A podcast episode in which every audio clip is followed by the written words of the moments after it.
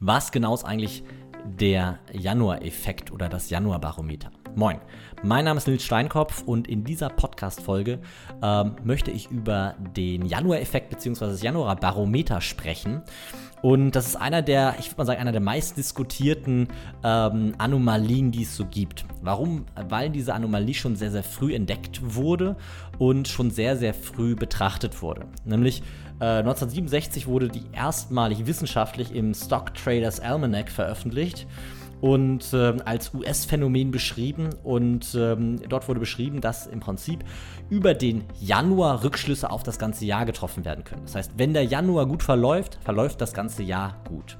Läuft der Januar schlecht, läuft das Jahr schlecht. Und daraus wurde eine Strategie äh, entwickelt, die ähm, Januar-Barometer-Strategie die im Prinzip sich die Entwicklung des Januars anguckt und dann für die nächsten zwölf Monate eine Handelsentscheidung trifft. Das heißt, wenn der Januar positiv verläuft, dann wird bis Ende des nächsten Januars investiert. Und dann wird immer wieder geguckt, wie ist der nächste Januar gelaufen. Und wenn der positiv lief, dann wieder quasi bis zum Ende des nächsten Januars. Das ist halt immer der Januar über den nächsten zwölf Monats Zeitraum als Investition entscheidet.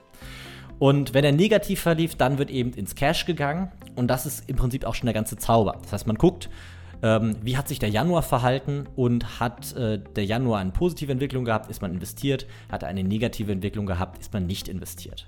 Das Witzige ist, dass ich selbst heute noch Händler kenne, die auf den Januar gucken und sagen, wenn er schlecht gelaufen ist, oh mein Gott, der Januar ist schlecht gelaufen und dann das ganze Jahr über ein schlechtes Gefühl haben und immer wieder, wenn es eben ein schlechtes Jahr war, das darauf schieben, dass der Januar ja auch schon schlecht gelaufen ist und man hätte das ja sehen können. Ich habe den Effekt oder überhaupt Jahreszeiten, Anomalien, äh, bin ich kein großer Freund von. Ich hätte diesen Effekt ähm, schon ja schon, schon lange irgendwie mal äh, ins Auge gefasst, mir genauer anzugucken. Und das habe ich jetzt gemacht. Und das Interessante ist erstmal, wenn man sich die wissenschaftliche Welt anguckt, die ist sich da nicht ganz einig. Sehr, sehr viel über diesen Januar-Effekt äh, diskutiert. Es gibt aber keine wissenschaftliche Begründung, warum dieser Effekt nachhaltig existieren sollte. Es gibt Arbeiten, die sich gewisse Zeiträume angucken und sagen, da hat er funktioniert. Ähm, da sprechen wir dann zum Beispiel einen Zeitraum von 1961 bis 2001. Ähm, aber wir reden da über sehr, sehr marginale ähm, Vorteile, die diese Strategie gebracht hat. Und äh, interessant ist, da gibt es Studien, die sagen, naja, der Januar-Effekt liegt in 75 oder in, in liegt äh, in mehr Fällen richtig, als er falsch liegt.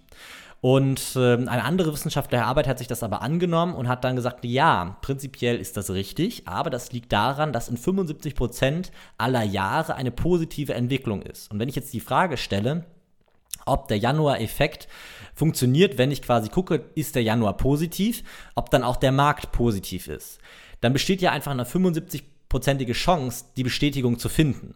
Und ähm, das ist illusorisch und das ist einfach eine falsche Betrachtung einer Anomalie, also ein statistischer Fehler, dem da, ähm, dem da einige Arbeiten auch unterliegen.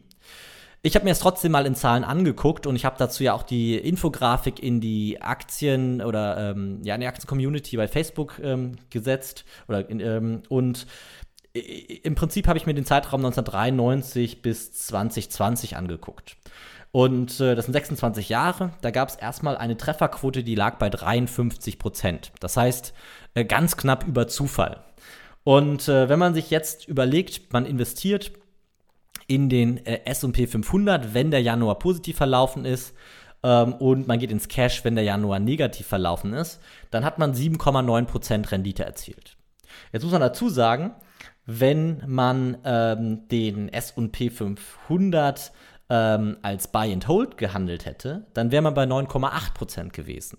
Das heißt, irgendwie ähm, hätte das keine Mehrrendite gebracht. Na gut, mit der sehr, sehr dünnen Trefferquote äh, muss man auch sagen, wie auch. Ne? Vor allem, man ist ja ungefähr die Hälfte oder ich sag mal äh, 30 Prozent der Zeit nicht investiert gewesen, ähm, was ja auch dann dazu führt, dass man unterm Strich man nicht investiert ist, ja, das Geld nur rumliegen hat und ähm, im Prinzip die Inflation dagegen arbeitet.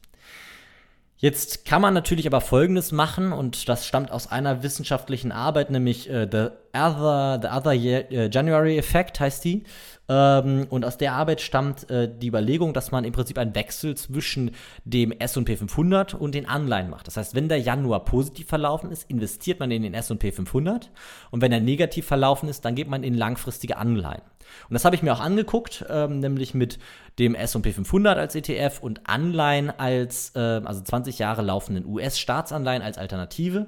Und da kommen wir immerhin auf 10%. Jetzt muss man aber auch da sagen, diese Rendite oder diese 10% gegenüber 9,8 Buy and Hold ist kein wirkliches, äh, kein wirkliches Meisterwerk, sondern unterm Strich einfach, ähm, ja, ich sag mal, wahrscheinlich eher auch Zufall, Zufall geschuldet. Wenn man ein gutes Mischportfolio gemacht hätte aus ähm, Anleihen und Aktien, wäre man wahrscheinlich auf die gleiche Rendite gekommen.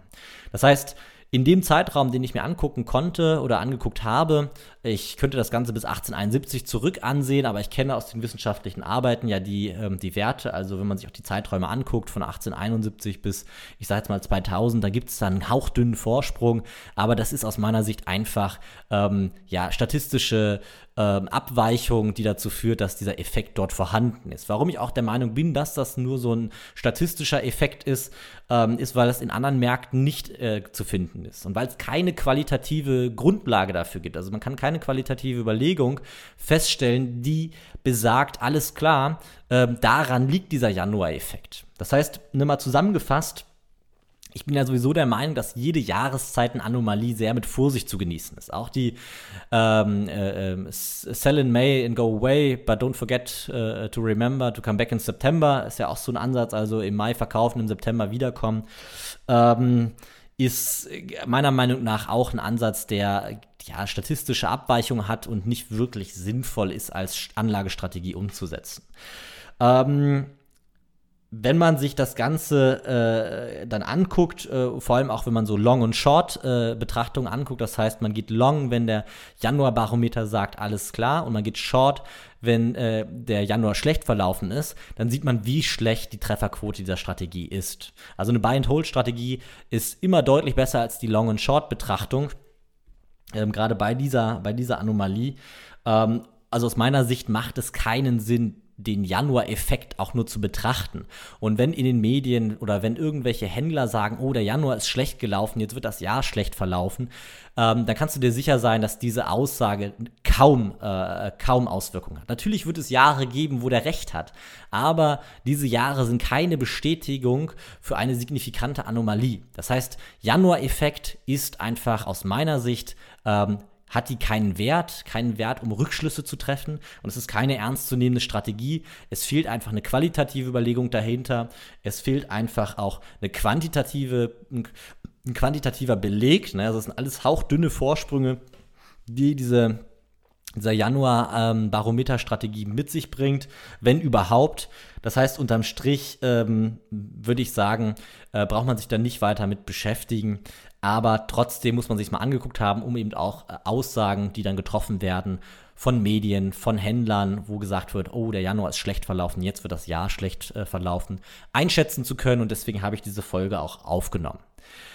Ja, ich hoffe, dir hat die Folge gefallen. Äh, ich freue mich natürlich wie immer über eine Bewertung bei iTunes, falls du sie noch nicht abgegeben hast. Ähm, ansonsten, wenn du Interesse hast, ähm, mehr über strategisches Investieren zu lernen. Das heißt, zu lernen, wie du an den Kapitalmärkten dein Geld mit überschaubarem Zeitaufwand investieren kannst ähm, und so Vermögen aufbauen kannst, fürs Alter vorsorgen kannst oder eben auch Vermögen erhalten kannst, dann äh, vereinbare gerne ein, äh, ein, Beratungsgespräch mit mir. Ich habe ähm, in den äh, Podcast-Show Notes äh, einen Link, äh, wo du einen Termin mit mir vereinbaren kannst. Alternativ kannst du auch auf www.nilssteinkopf.de slash Termin gehen und dort kannst du einfach ein Beratungsgespräch mit mir vereinbaren. Da können wir einfach mal ganz äh, unkompliziert drüber äh, sprechen, ob ich in der Lage bin, dir zu helfen, ob es Sinn macht, zusammenzuarbeiten.